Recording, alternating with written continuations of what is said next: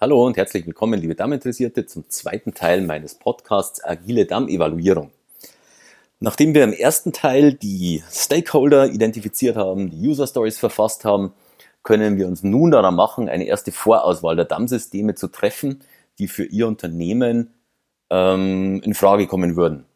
Sie können sich da verschiedenen Quellen bedienen. Man kann zum Beispiel bei den altbekannten Beratungsagenturen wie Forrester, wie Gartner, oder auch wie bei der Real Story Group sich mehrere Berichte gegen Geld natürlich herunterladen und kann sich hier schon mal einen Überblick über die DAM-Systeme verschaffen.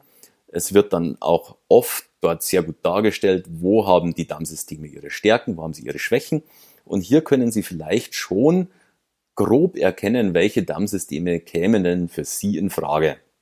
Das ist immer noch ein Prozess, der mit Aufwand verbunden ist für Sie und vor allem, wenn Sie relativ neu sind in diesem Segment, ist es natürlich schwierig, trotzdem diese Berichte richtig zu bewerten und richtig zu lesen.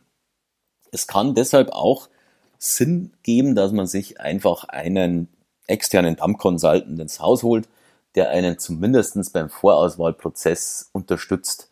Damm-Consultants gibt es im Dachraum durchaus einige, die kompetent sind. Sie sollten darauf achten, dass der Consultant wirklich auf Damm-Systeme spezialisiert ist und dass er ja genügend Referenzen und Kompetenzen vorweisen kann. Es gibt auch die großen Beratungsagenturen in Deutschland, die man äh, so kennt in Deutschland, die hauptsächlich viel in dem Bereich SAP oder CRM, ERP-Systeme unterwegs sind und die dann eine Dammberatung so nebenbei mitmachen. Das kann funktionieren, ist aber, glaube ich, weniger effizient, als wenn man wirklich zu einem Spezialisten geht und zu einem Berater, der auf Damm spezialisiert ist. Der weiß ziemlich genau, aufgrund schon der Struktur ihres Unternehmens und des Bereichs, in dem ihr Unternehmen tätig ist und natürlich auch aufgrund der User Stories, die sie schon verfasst haben, welche Damm-Systeme kommen denn in Frage und welche kommen überhaupt gar nicht in Frage.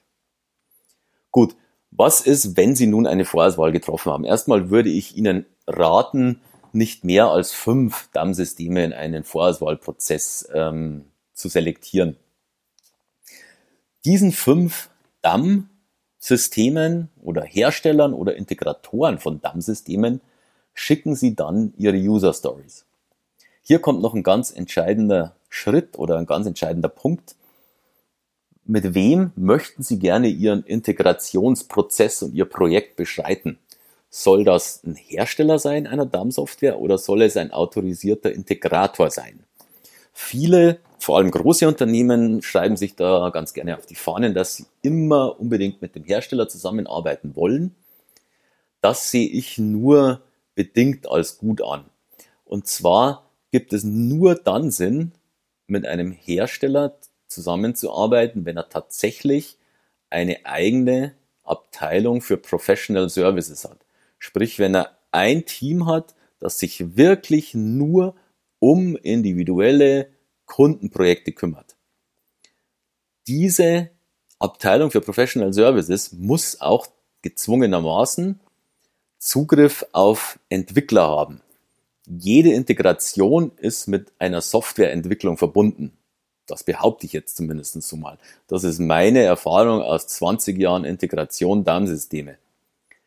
Wenn Sie keine eigene Professional Services Abteilung haben mit eigenen Entwicklern, dann würde ich definitiv nicht zum Hersteller gehen, sondern mir einen autorisierten Integrator dieses Systems suchen.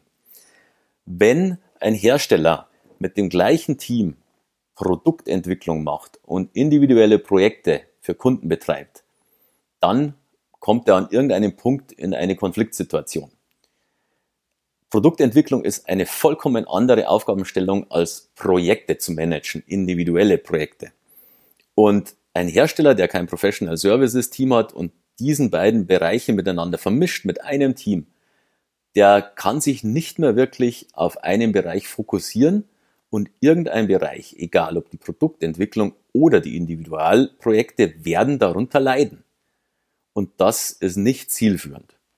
Von daher sollten Sie dann lieber auf einen autorisierten, ähm, akkreditierten Integrator zurückgreifen, der vom Hersteller auch dementsprechend zertifiziert wurde. Sie können natürlich auch mit dem Hersteller in Gespräche gehen und sagen, pass mal auf, für meine Anforderungen, die ich jetzt habe, hast du da einen speziellen Integrator, den du mir empfehlen kannst. Und dann können Sie sich ja diesen Integrator auch gerne mal angucken. Es wäre auch ganz gut, wenn es in Ihrem Bereich, also in Deutschland meinetwegen oder im Dachbereich, nicht nur einen einzigen Integrator gibt, sondern mehrere, weil es immer gut ist, wenn Sie zumindest eine kleine Auswahl an verschiedenen Integratoren haben, falls Sie eben einfach mit dem ersten oder zweiten nicht ganz so matchen, wie man sich das vorstellen würde. Ja, wie gehen Sie dann weiter vor, wenn Sie Ihr Auswahlverfahren, Ihr Vorauswahlverfahren getroffen haben, wenn Sie sich für die Systeme entschieden haben, die Sie sich gerne angucken wollen, wenn Sie entschieden haben, hier soll der Hersteller kommen oder hier soll der Integrator kommen, dann schicken Sie Ihre User Stories an den Hersteller oder an den Integrator und bitten ihn darum, Ihnen anhand einer Live-Demo ganz klar zu zeigen, wie mit Ihrem System, also mit dem DAM-System, das Sie bei Ihnen integrieren wollen, Ihre User Stories umgesetzt werden könnten. Da ist es natürlich so, dass manche User Stories auch bereits vielleicht ähm, Individual-Software-Entwicklungsaufwand benötigen. Dazu kann man sagen, man kann vielleicht nicht immer hundertprozentig verlangen, dass der Integrator oder Hersteller alle User Stories bis ins Kleinste Ihnen demonstriert, aber er sollte Ihnen dann schon eine Vorstellung geben, wenn es nicht möglich ist, die Story zu zeigen, wie würde er die anhand einer Individualgestaltung umsetzen mit seinem Produkt. Eine wichtige Geschichte.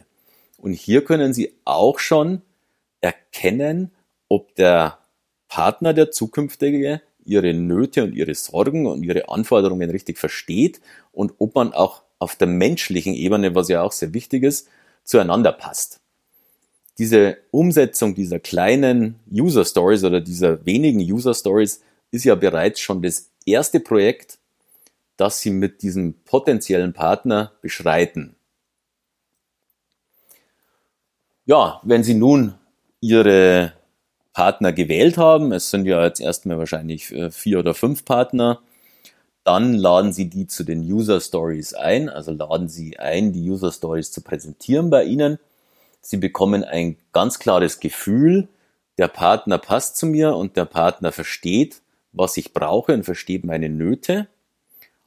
Und Sie können anhand dieser Kriterien dann einen potenziellen oder zwei potenzielle Partner schon auswählen den Partnern, mit denen Sie am besten gematcht haben und die Ihnen äh, für Sie den besten Eindruck hinterlassen haben, können Sie dann den nächsten Schritt gehen und zwar den Punkt drei, den ich Ihnen in meinem nächsten Teil des Podcasts vorstellen werde.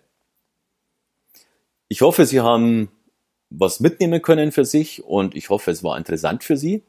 Und natürlich hoffe ich, beziehungsweise ich bin überzeugt davon, dass Sie beim dritten Teil meines Podcasts wieder mit dabei sind und ich freue mich auf Feedback, auf Fragen, stehe hier jederzeit sehr, sehr gerne zur Verfügung und ja, freue mich auf den dritten Teil des Podcasts, den wir gemeinsam bestreiten können und bleiben Sie gesund bis dahin und auf Wiedersehen.